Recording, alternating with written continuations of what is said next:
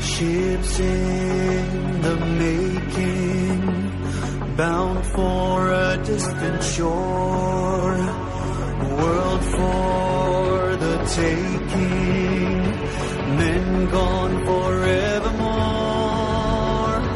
boarding and setting Sexto Continente. Dirigido por el obispo de San Sebastián, Monseñor José Ignacio Monilla.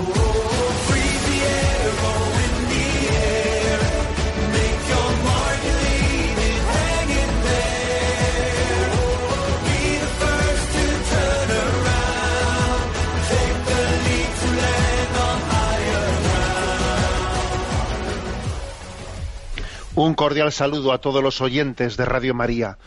Un día más, con la gracia del Señor, nos disponemos a realizar este programa llamado Sexto Continente, que lunes y viernes, de 8 a 9 de la mañana, una hora antes en las Islas Canarias, realizamos aquí en Radio María España.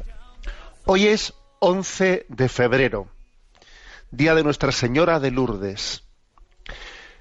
Fue un 13 de mayo de 1992 cuando el Papa San Juan Pablo II instituyó este día como el de la Jornada Mundial del Enfermo. Sí, San Juan Pablo II dio a luz eh, esta intuición, encomendar especialmente a los enfermos de todo el mundo a, a la advocación de nuestra Madre de Lourdes. Decía él, he decidido instituir la Jornada Mundial del Enfermo que se celebrará el 11 de febrero de cada año, memoria litúrgica de la Virgen de Lourdes.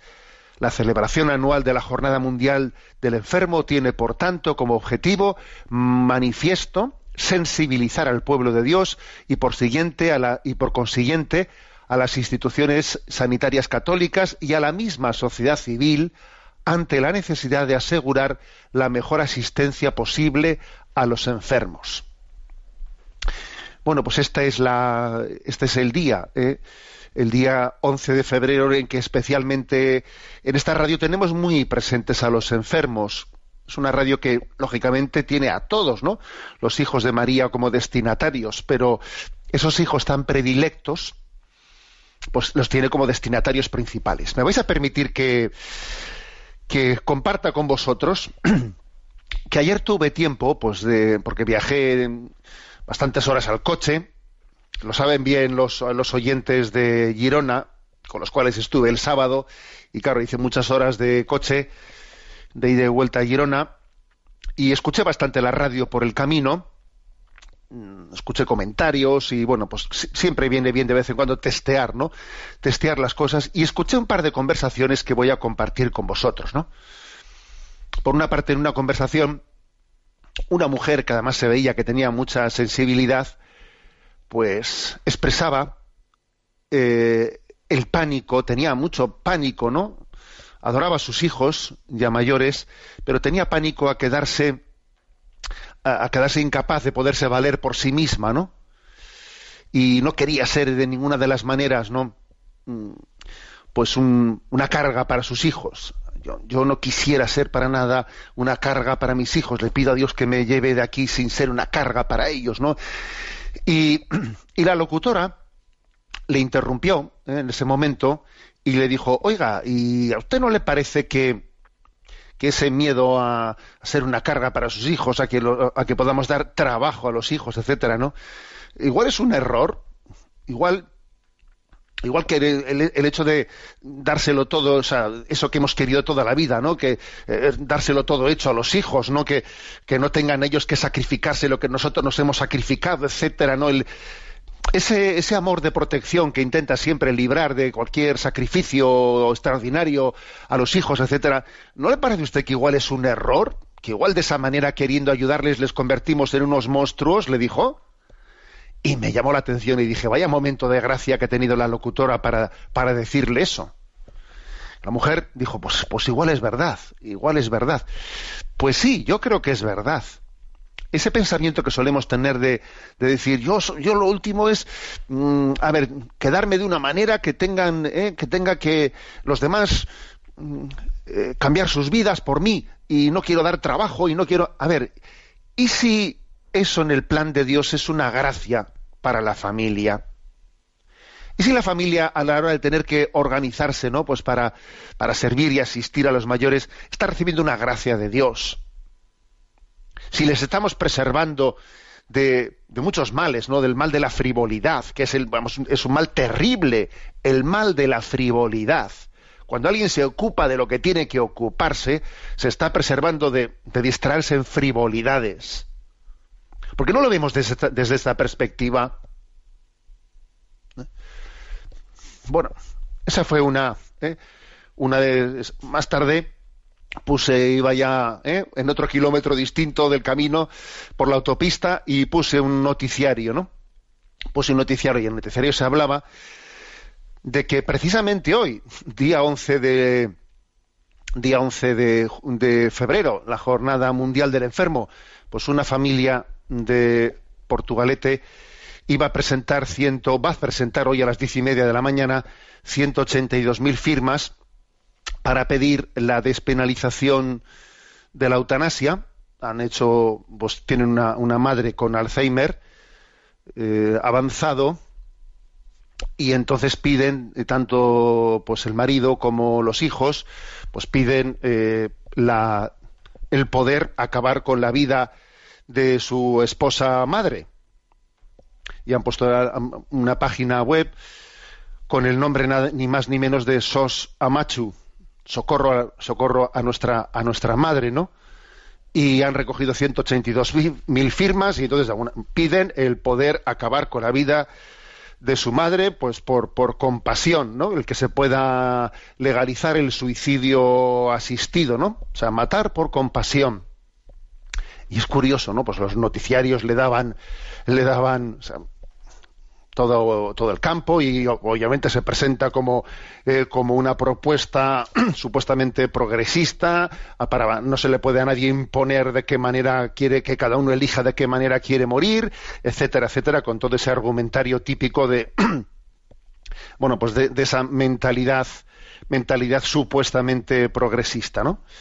Bueno, es curioso, ¿no? Eh, que, la gran batalla, fijaros, la gran batalla, cuando yo escuché todo eso, dije, a ver, que aquí la gran cuestión eh, sigue siendo la siguiente, ¿no? ¿Qué es el ser humano? ¿Qué es el ser humano? ¿Y dónde está la, la dignidad? ¿En qué consiste, no? La dignidad del ser humano.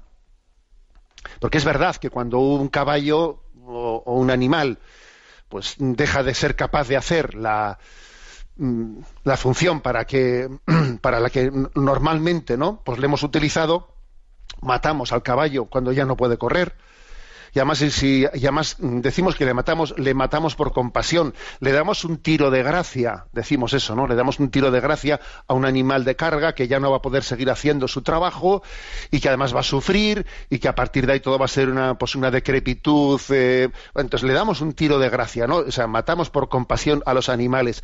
Ahora la, la pregunta es, ¿y los, y a los seres humanos también? A los seres humanos también.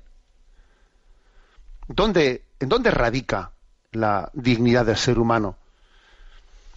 ¿En el hacer o en el ser? ¿Dónde radica la dignidad del ser humano?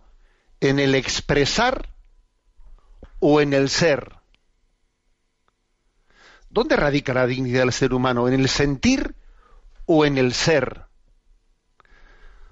Nosotros creemos verdaderamente que la dignidad del ser humano radica en el ser, en el ser.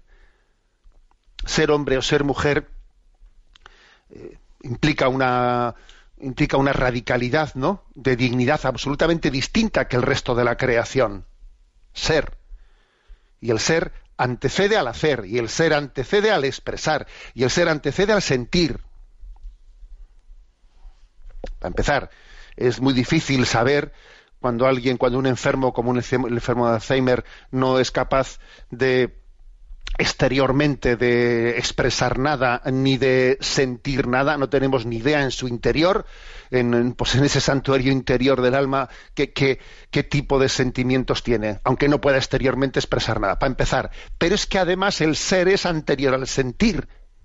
Es que hay un núcleo interior en en el, en el hombre que por sí mismo le hace digno. El hombre no vale por lo que hace, por lo que dice, por lo que oye, por lo que siente, por lo que piensa, no, vale por lo que es, es, ser, ser tu hijo, ¿no? Ser hijo, ser hijo de Dios. O sea, en eso consiste la dignidad, ¿no?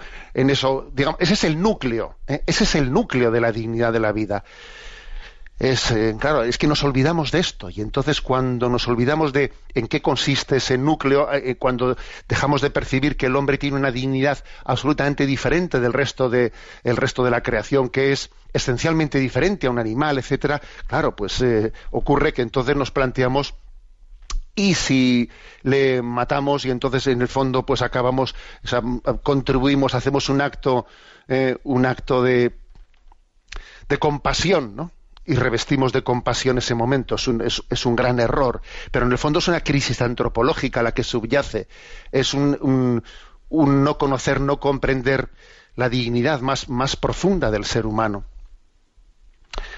Bueno, por eso, por eso permitidme que, que hoy, Día del Enfermo, eh, reivindiquemos, reivindiquemos esa, mm, este, ese don. Hubo un caso en, hace ya unos años en Italia de una, una chica llamada Eluana que estuvo ingresada ¿no? pues en un hospital eh, en un estado de coma teóricamente irreversible, ¿no? un estado de coma en el que ni sentía, etcétera, y era un, un, hospital atendido por unas religiosas.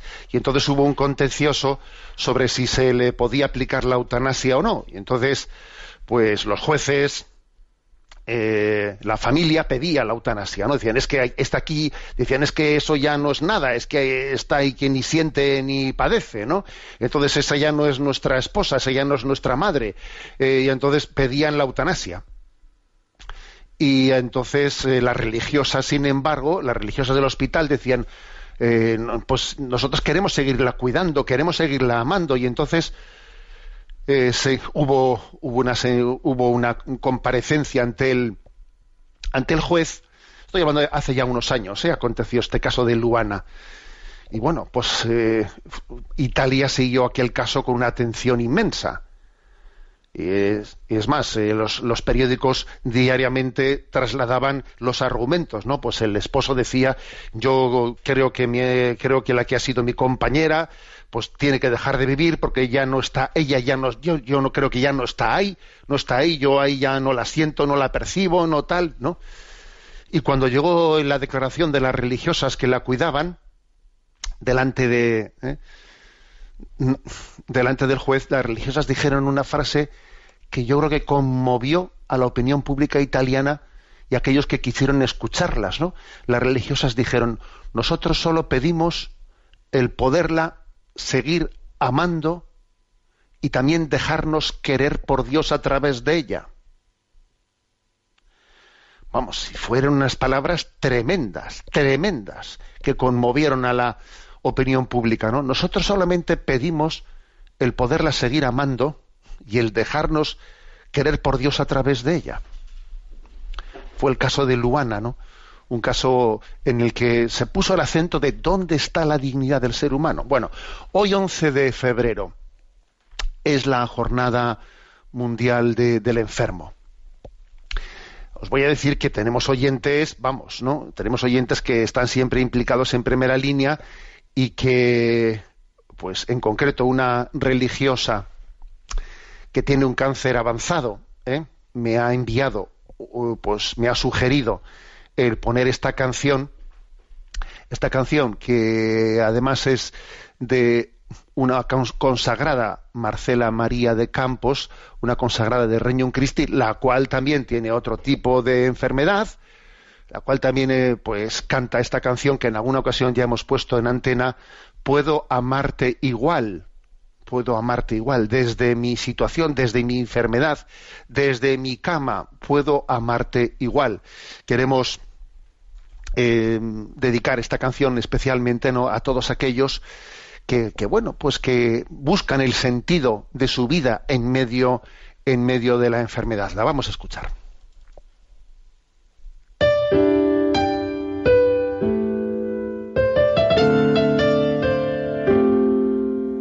Desde una cama y en pijama puedo amarte igual.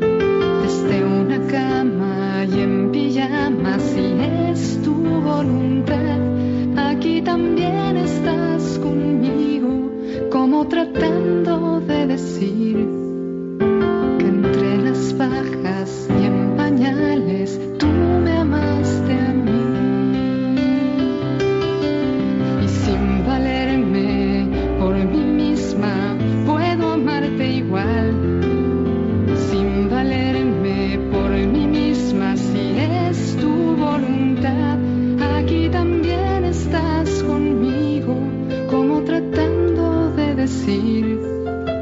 que llevado en brazos de tu madre,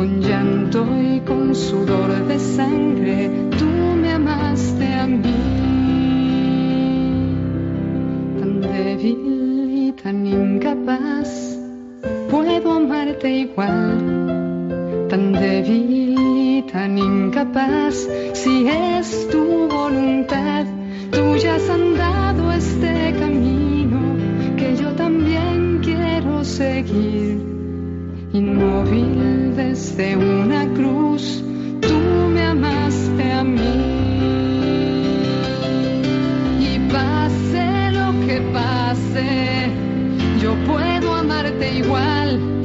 Y pase lo que pase, será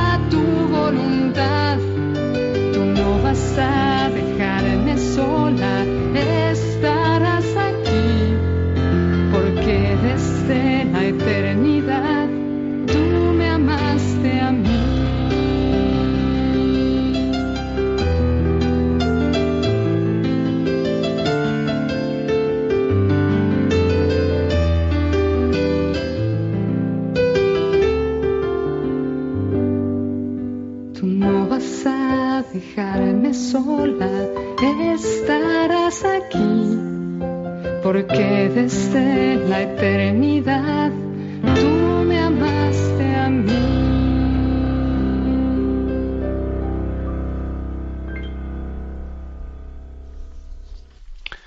Pues sí, el ser es anterior al hacer, el ser es anterior al expresar, el ser es anterior al sentir, el ser es anterior al parecer. Me contaba, ¿no? Pues esta religiosa que nos ha enviado esta canción, pues que por el deterioro de, del cáncer, en cuyo, en cuyo tratamiento no muy agresivo pues está introducida pues se había encontrado delante de un grupo de alumnos y que claro al decir su nombre pues unas alumnas claro que no la habían reconocido por el deterioro pues muy muy muy muy patente no que se, había producido en ese desarrollo del cáncer no la habían reconocido y al, y al escuchar su nombre dijeron ah pero si es ella si es ella, ¿no?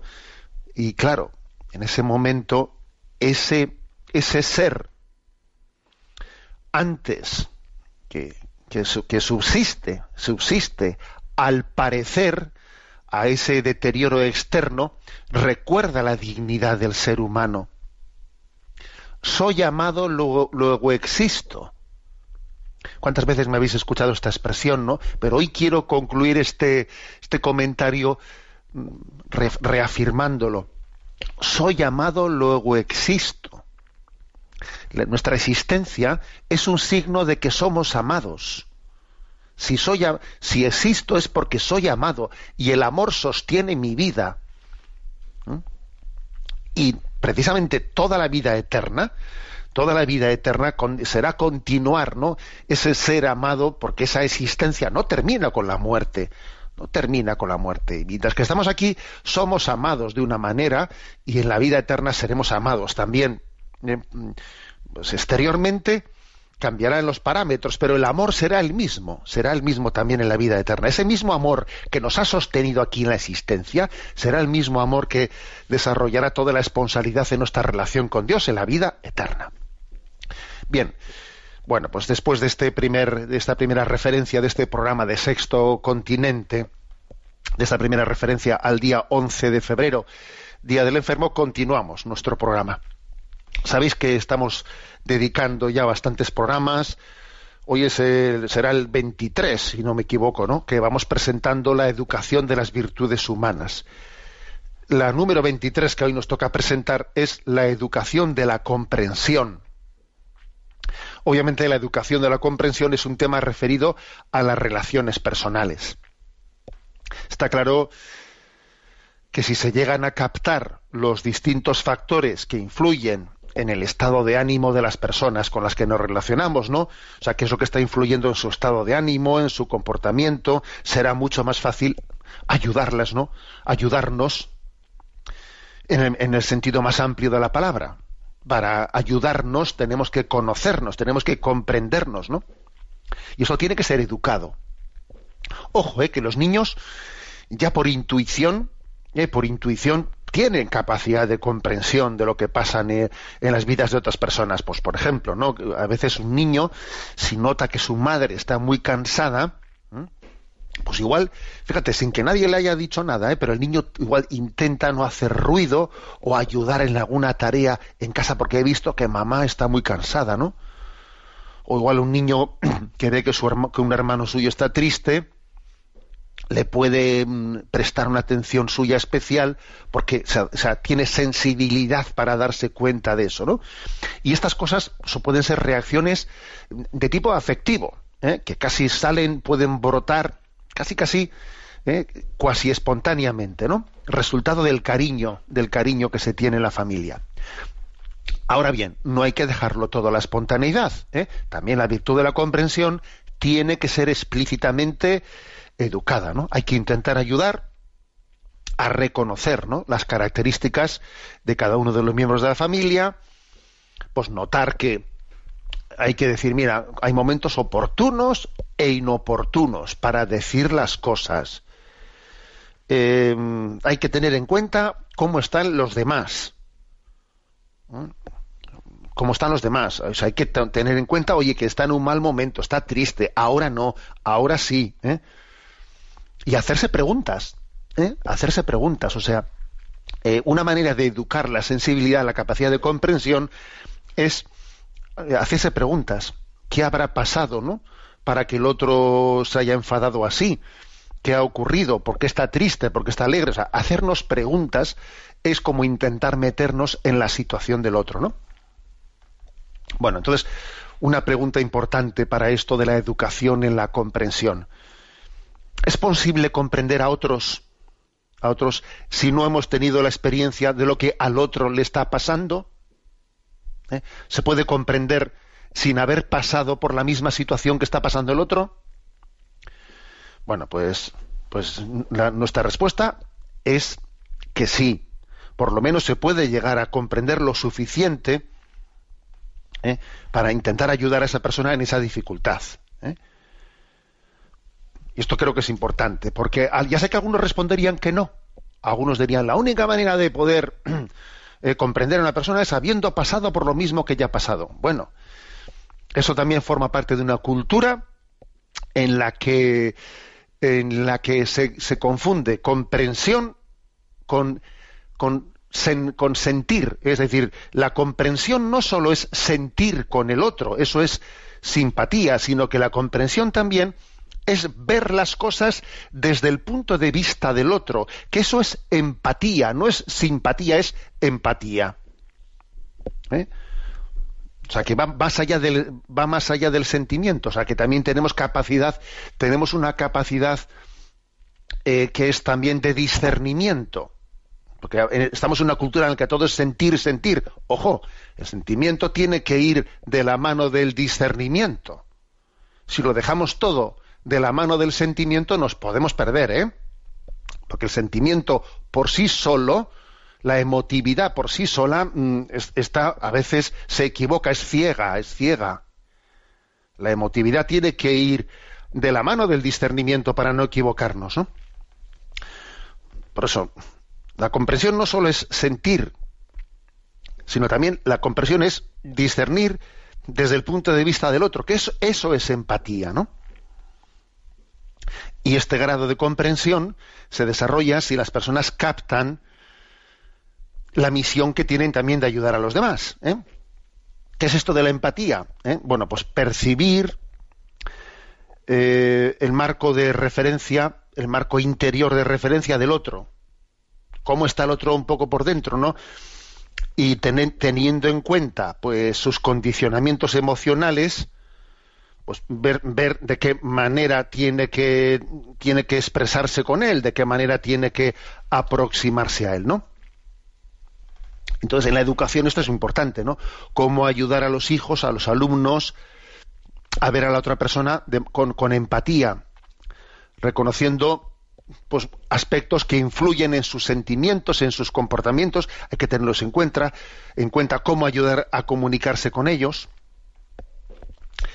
Bueno, mm, que lo importante para poder educar ¿eh? en esta empatía hay dos temas importantes. ¿eh? Dos temas importantes que son, primero, que mis circunstancias o mi situación anímica personal no me bloqueen para ver la de los demás.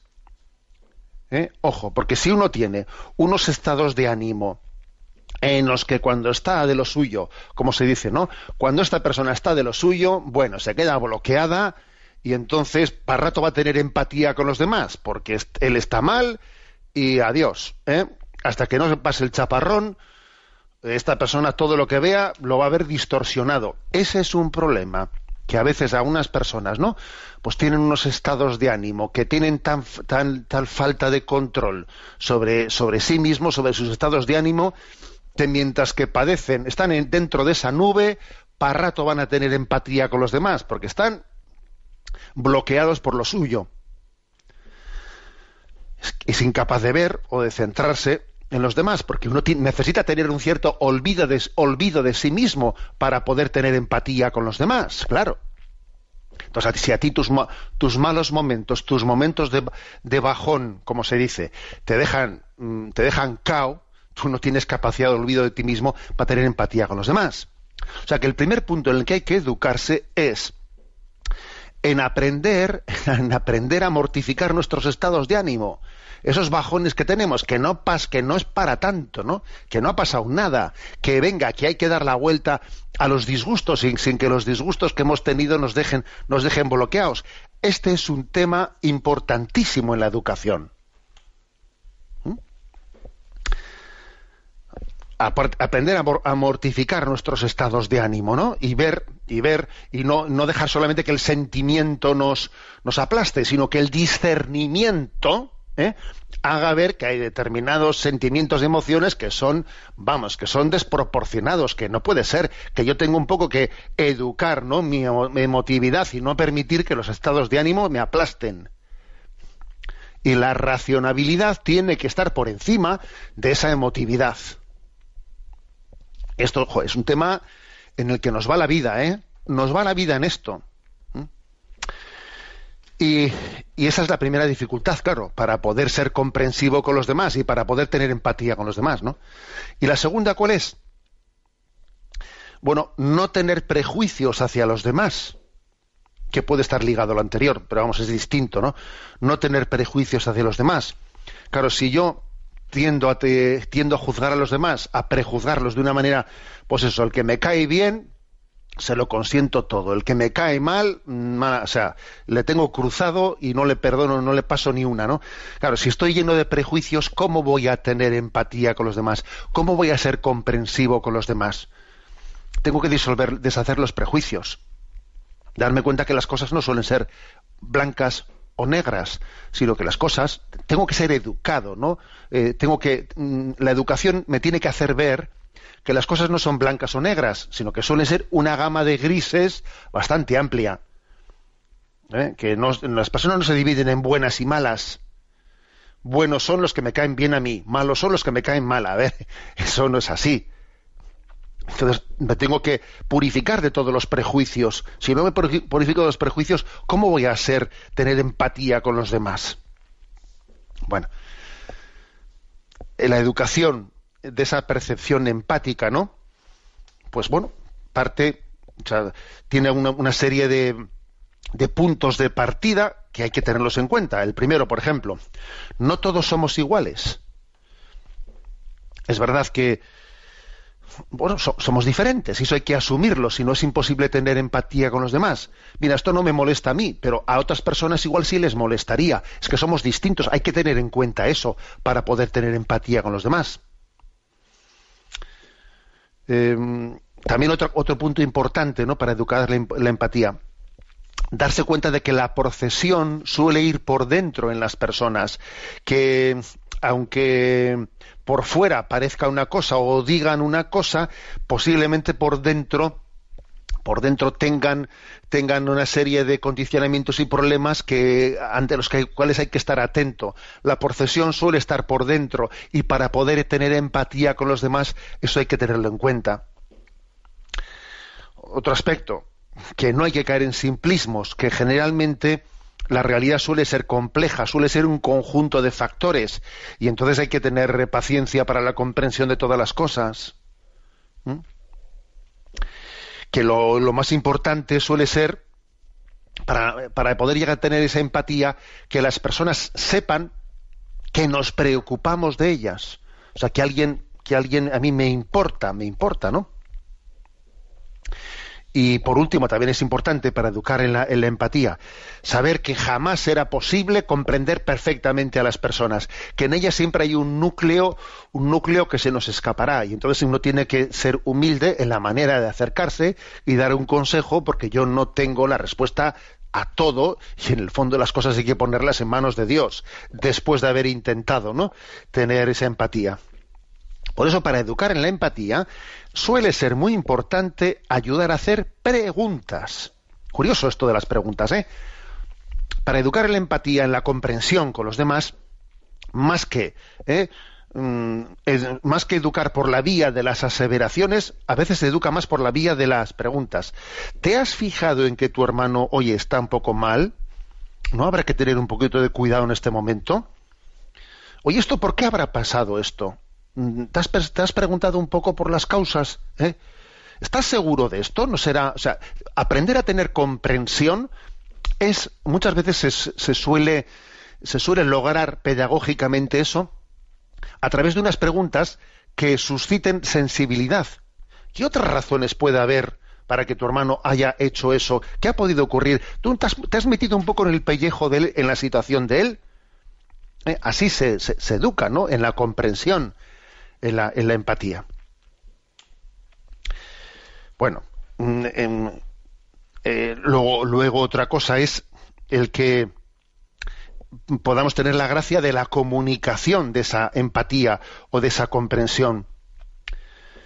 Se trata de también aprender a mostrar lo que uno ha comprendido. Se trata de, de, ayudar al otro a resolver a resolver un problema. Por ejemplo, vamos a ver qué podemos hacer, ¿no? Para mm, también de alguna manera no presentarme yo por encima del problema del otro, sino decir, bueno, ya te acompaño yo, vamos juntos, vamos juntos en este camino. Suele ser muy importante utilizar la primera persona del plural para ayudar en esto de la comprensión, no como si alguien le mira desde arriba al otro y le, eh, y le dice todo lo que tiene que hacer, sino le dice, oye, ¿no te parece que igual eh, si hiciésemos esto y si lo dices en primera persona del plural, si hiciésemos esto, nos podía ir mejor. O sea, ¿eh? Eh, es que en el fondo, fijaros, la comprensión de los demás comienza con el esfuerzo de intentar comprenderse a uno mismo. Porque posiblemente en eso, cuando uno intenta tener empatía con el otro, es una oportunidad para conocerse un poco interiormente, porque también nosotros somos un misterio. Intentar ayudar a los demás está implicado también en conocer tu pequeño misterio interior y a ver cómo tú te aclaras contigo mismo. Y entonces eso también, a veces hay, intentar ser empático con los demás puede ser un punto de partida para que tu, tu propio lío interior también se pueda un poco iluminar y esclarecer, ¿no? La comprensión de los demás pues suele ser ¿no? Un, momento de gracia para comprenderse a sí mismo y comprenderse a sí mismo es un punto, un punto de gracia para comprender a los demás. Bueno, dejamos aquí esta, esta reflexión sobre la educación de la, de la comprensión y vamos a explicar el punto 112 del DOCAT. Abrimos nueva sección, la sección quinta, que van a ser unos 14 puntos eh, no, 14 no, 24 puntos, eh, que tiene como título mm, El fundamento de la sociedad, la familia. O sea que pasamos, después de haber hablado ¿no? de la justicia, pasamos al, apartado de la, de la familia. El punto 112 dice, ¿por qué quiere Dios que vivamos en familia? Y responde, Dios no quiere que el ser humano viva solo, y por su cuenta y por su cuenta, sino que nos ha creado como seres sociales. Los hombres por naturaleza tienden a formar comunidades, familias. Esto se aprecia ya desde las primeras páginas de la Biblia, cuando en el relato de la creación Adán recibió a su lado a Eva como compañera. Así Adán puso nombre a todos los ganados, a los pájaros del cielo y a las bestias del campo, pero no encontró ninguno como él que le ayudase. Y el Señor Dios formó de la costilla que había sacado de Adán una mujer y se la presentó a Adán. Adán dijo, esta sí que es hueso de mis huesos y carne de mi carne.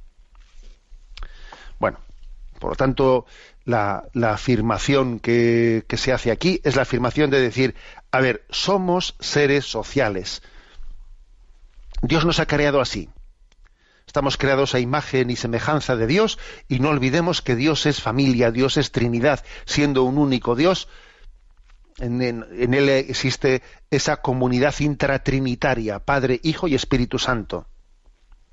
Entonces, posiblemente, ¿no? Bueno, posiblemente no, así lo creemos. O sea, nuestro, nuestra vocación social también en parte viene de esa huella, de, esa ser, de ese ser imagen y semejanza de un Dios que no es un Dios solitario que es un Dios sea, trinitario, ¿no? Y en, el momento de la creación mm, de la creación del mundo que está narrada, ¿no? Pues en esas imágenes, eh, en esas imágenes tan elocuentes, sí, sí, simbólicas, metafóricas, sí, sí, pero muy elocuentes del libro del Génesis, se ve como que Adán no tiene capacidad, la creación es hermosísima, sí, sí, pero él no tiene capacidad de, conformar un diálogo, un encuentro, una comunión con el resto de la naturaleza. Sí, Adán mm, tiene una, una autoridad que incluso se traduce en poner el nombre al resto de las cosas.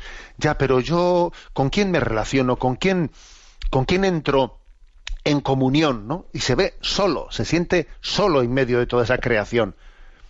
Bueno, pero ya tienes a los pájaros, ¿no? Sí, sí, a ver, pero no. Se siente solo. Y entonces es cuando viene ese pasaje de la creación de Eva, eh, que, decir que fue formada de la costilla de Adán es remarcar que, que tiene su misma dignidad. ¿eh? Y esta sí que es carne de mi carne y sangre de mi sangre. Esta sí que, con esta sí que puedo hacer comunión. ¿eh? Comunión. Y entonces esa es ¿no? la, eh, la vocación familiar con la que Dios nos, nos creó. Bueno, mm, hay los seres humanos, por cierto, a diferencia del resto de los animales, nacen de manera prematura. Porque el resto de los animales, oye, nacen y enseguida ya están ya por ahí corriendo, ¿eh? Los seres humanos nacen de manera prematura, por lo que el útero materno, al útero materno, le sigue una especie de útero familiar. Sí, la familia es como un útero que prolonga el útero biológico. Porque en eso el ser humano es distinto a los animales. O sea, nace para vivir en familia. ¿eh? Y estamos bajo un bombardeo, bajo un bombardeo muy grande, ¿no? Del que somos conscientes de que esta sociedad nuestra, pues el materialismo, el pansexualismo, el hedonismo, intenta arrancarnos de la, familia para poder manipularnos más, ¿no? El bombardeo pansexualista y materialista, ¿no? De, de, la sociedad es un instrumento para provocar la pérdida de la inocencia del vínculo familiar y para provocar el debilitamiento de nuestro vínculo con Dios. Que no nos quepa duda que esto es así.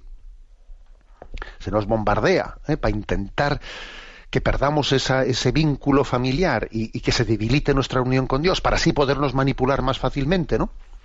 Pero sin embargo en nosotros ese instinto familiar es fortísimo. Incluso cuando van muriendo nuestros familiares, algo de nosotros va muriendo y va creciendo el deseo de volver a reunirnos con ellos, con los que amamos, en la contemplación de Dios al otro lado. Según van muriendo nuestros familiares, decimos, bueno, va creciendo mi deseo de que nos juntemos todos al otro lado de la orilla. O sea, hay muchos ataques contra la familia, ¿no? Pero es que está inscrito en lo más hondo de nuestro corazón que, que tenemos una vocación familiar.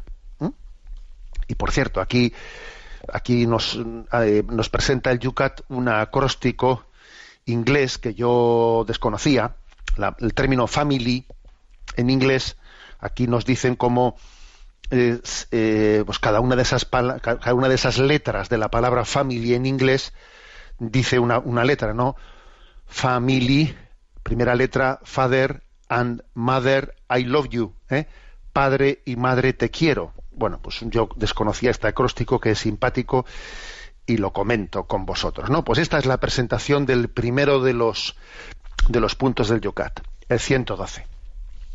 Hoy, como es el día 11 de febrero, día de la Virgen de Lourdes, pues, pues bueno, qué mejor que escuchar el Ave María de Lourdes, el Ave María de Lourdes con ese sonido de las campanas tan hermoso que vais a, que vamos a escuchar también en varios idiomas. Lo escuchamos.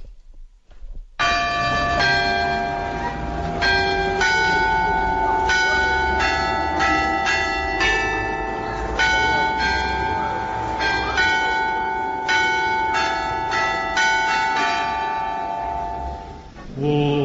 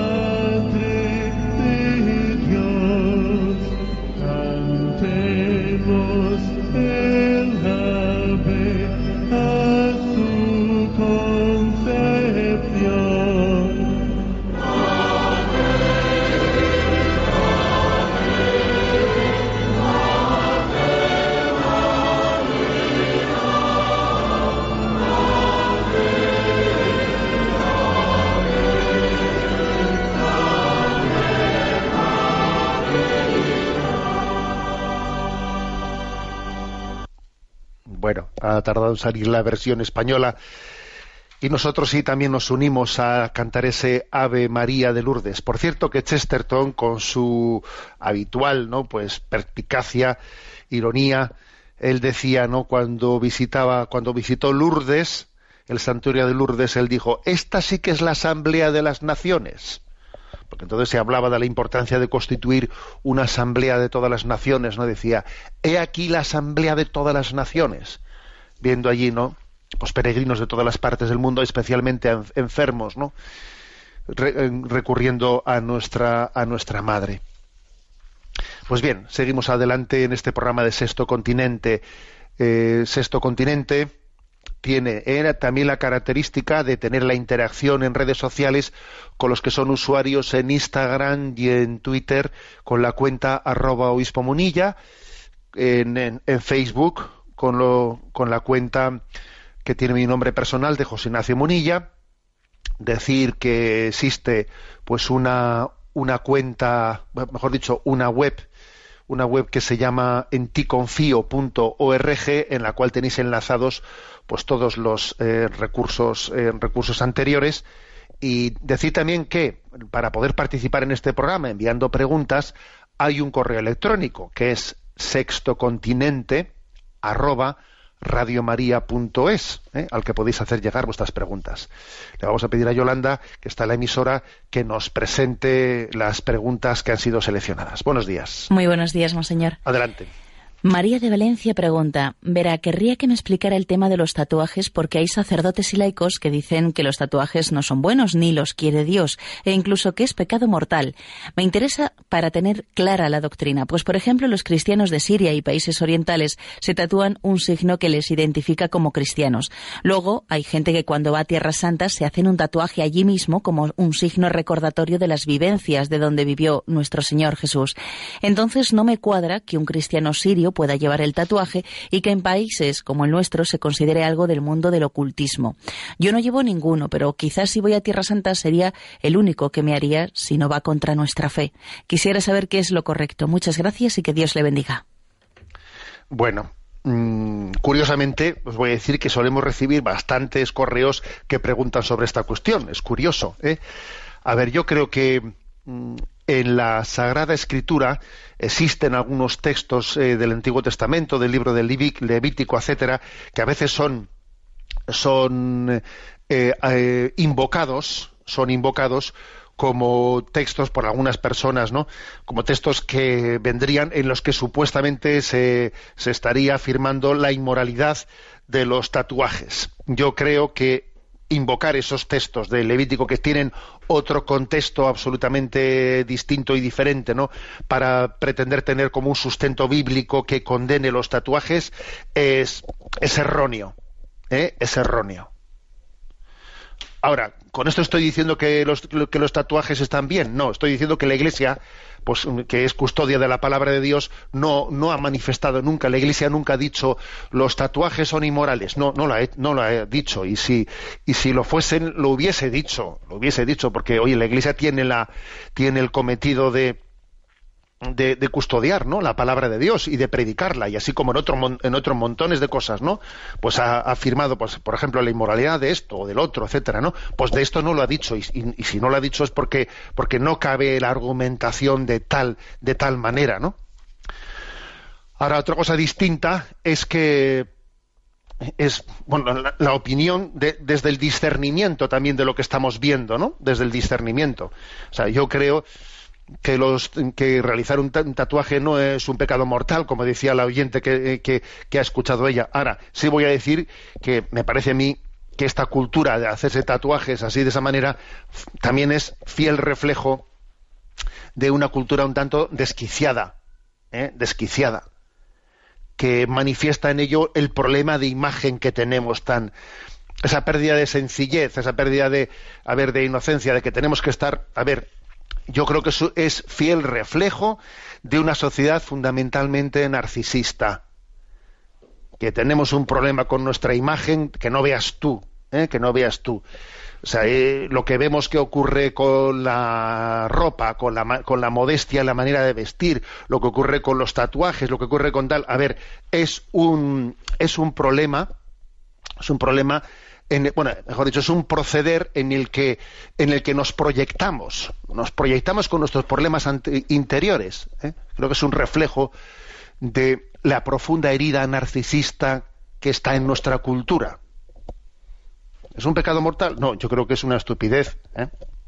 Y es verdad, como dice el oyente, que en algunas culturas, bueno, pues, pues puede ser en Siria, pues los cristianos se han tatuado el signo que les identifica como cristianos. Bien, pues claro que puede haber contextos contextos determinados en los que eh, pues un tatuaje puede tener un sentido, ¿no? Pero yo creo que yo creo que fundamentalmente hay que hacer esta, esta lectura que, he hecho, que creo que es desde nuestro contexto histórico. ¿eh? Bueno, adelante con la siguiente pregunta. Fernando de Burgos plantea la siguiente pregunta. Estimado Monseñor Monilla, ante todo, gracias por su programa y que Dios le proteja de la marea laicista. Mi pregunta es, una mujer y un hombre se casan por lo civil. Al poco tiempo tienen un hijo.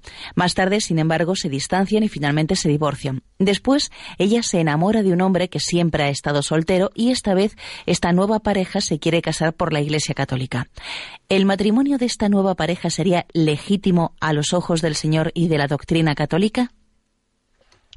Bueno, vamos a ver. Eh, cuando dos bautizados, cuando dos bautizados se casan por lo civil, ante la sociedad, o sea, podrá haber habido matrimonio, pero ante Dios, ante Dios no lo ha habido. Porque dos cristianos que se casan por lo civil o que se acercan al juzgado para casarse, a ver, eh, que están excluyendo a Jesucristo, que están excluyendo eh, a Jesucristo de su unión, que están excluyendo el sacramento del matrimonio, de alguna manera su, su compromiso de amor, porque en ellos, al ser cristianos, todo tiene que estar fundado en Cristo, y lo que no está fundado en Cristo no tiene valor ni consistencia ante Dios. Por eso, en ese caso, ante Dios ese matrimonio, ante la, ante la sociedad será válido, pero ante Dios no, no es válido. Ante Dios ¿eh? hay que decir que ese, eh, ese cristiano está soltero. Está soltero. Con lo cual, si después de esa relación se casa con, por la iglesia, se casa sacramentalmente, posteriormente es la primera vez que se casa. La primera ante Dios, de alguna manera, fue una relación pecaminosa, fue una relación que fue ilícita. ¿Mm? Otra cosa distinta, fijaros, es que cuando dos personas que no están bautizadas se casan por lo civil, entonces la Iglesia sí considera ese matrimonio verdadero, aunque no sea sacramental, pero lo considera verdadero porque, claro, pues lo lógico que se casaron por lo civil, no eran cristianos, pues lógicamente se tenían que casar por lo civil, y entonces ese, ese matrimonio sí se considera verdadero. Entonces, esta distinción, esta distinción, ya sé yo que a algunas personas les cuesta entenderla, pero claro, es una distinción que forma parte de la de, la, eh, de, esa dignidad que supone y de esa responsabilidad tan grande que supone, pues claro, el, que uno sea cristiano, a partir de ahí, todo tiene que estar fundado en Cristo. Bueno, tenemos el tiempo cumplido. La bendición de Dios Todopoderoso, Padre, Hijo y Espíritu Santo descienda sobre vosotros. Alabado sea Jesucristo.